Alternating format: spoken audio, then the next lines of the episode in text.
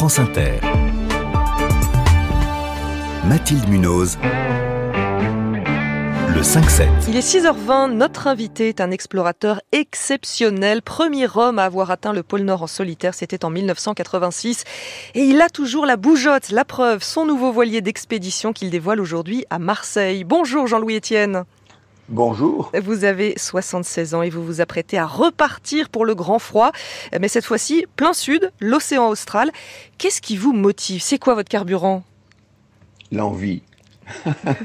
L'envie, j'ai toujours aimé faire euh, des expéditions. Mais ça, c'est un rêve de jeunesse toujours. Moi, je suis né à la campagne, j'aimais vivre dehors, je m'imaginais à l'expédition. Puis j'ai fait médecine, puis j'étais interne en chirurgie. je me suis dit, mais si j'étais médecin d'expédition, j'ai proposé mes services comme ça. Avec, j'ai fait la course autour du monde avec Tabarly, la face nord de l'Everest. Et puis un jour, je me dis, mais j'avais 40 ans, j'ai dit, il est temps de faire la mienne. Et j'ai fait ce que vous avez évoqué, le pôle Nord en solitaire.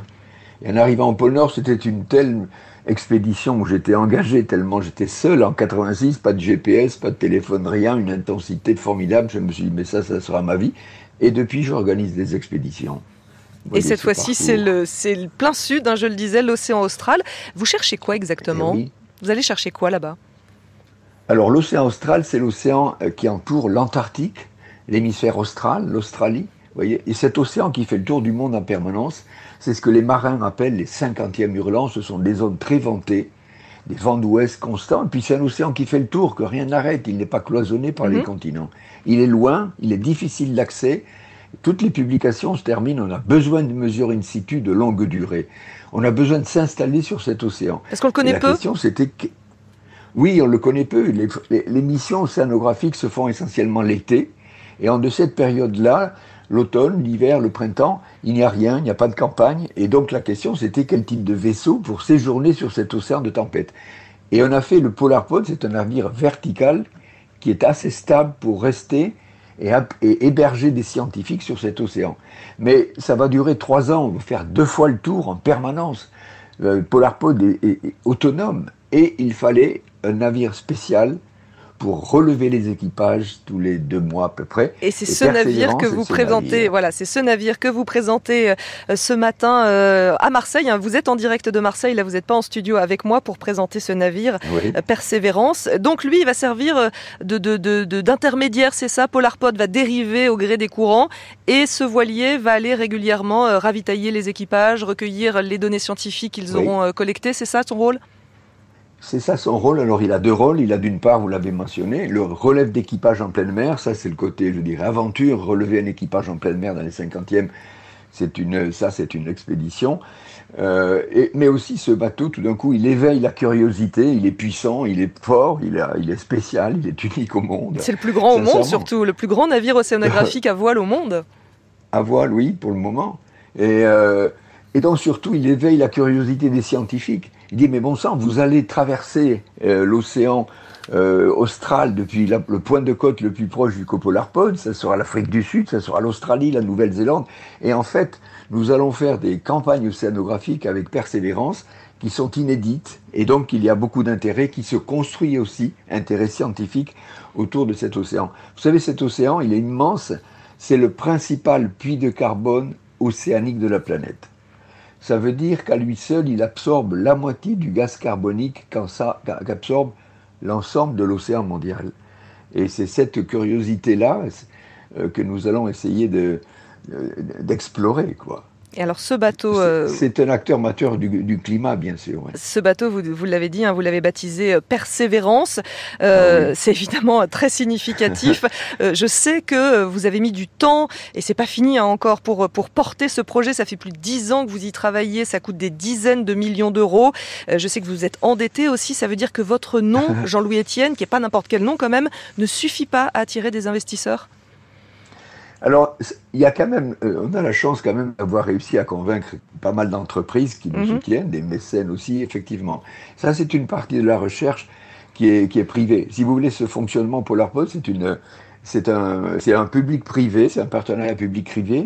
L'État investit, construit le PolarPod, le fameux navire vertical, et moi j'ai la responsabilité de la, de toute la partie exploitation, c'est-à-dire toute cette campagne océanographique. Donc ce sont des budgets conséquents sur 5 ans.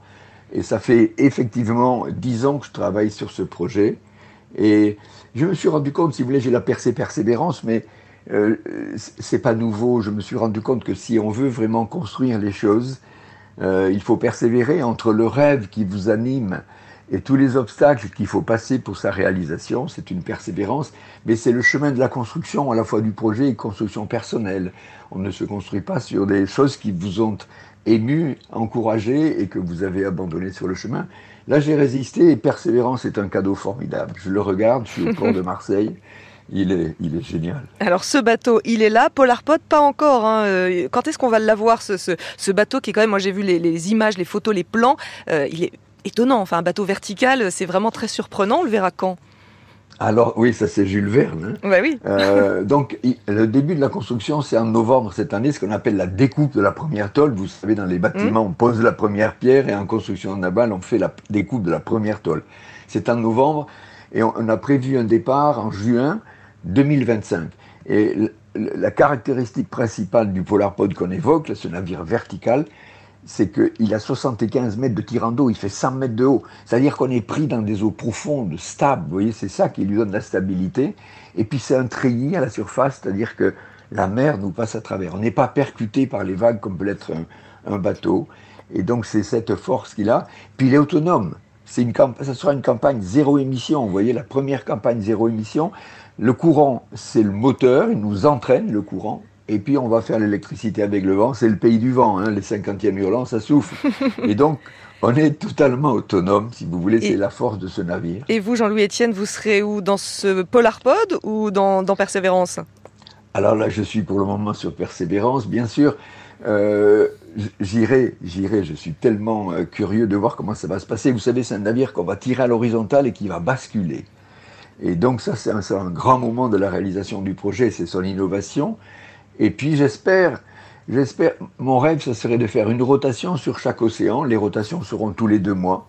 Et ça, ça serait formidable de pouvoir passer deux mois sur l'Indien, sur le Pacifique et sur l'Atlantique. Vous n'êtes pas en face de moi, Jean-Louis Etienne, mais on entend votre sourire à l'antenne. Merci beaucoup. Vous étiez en direct de Marseille. Rendez-vous euh, sur le Vieux-Port à 11h pour la présentation euh, de votre voilier Persévérance.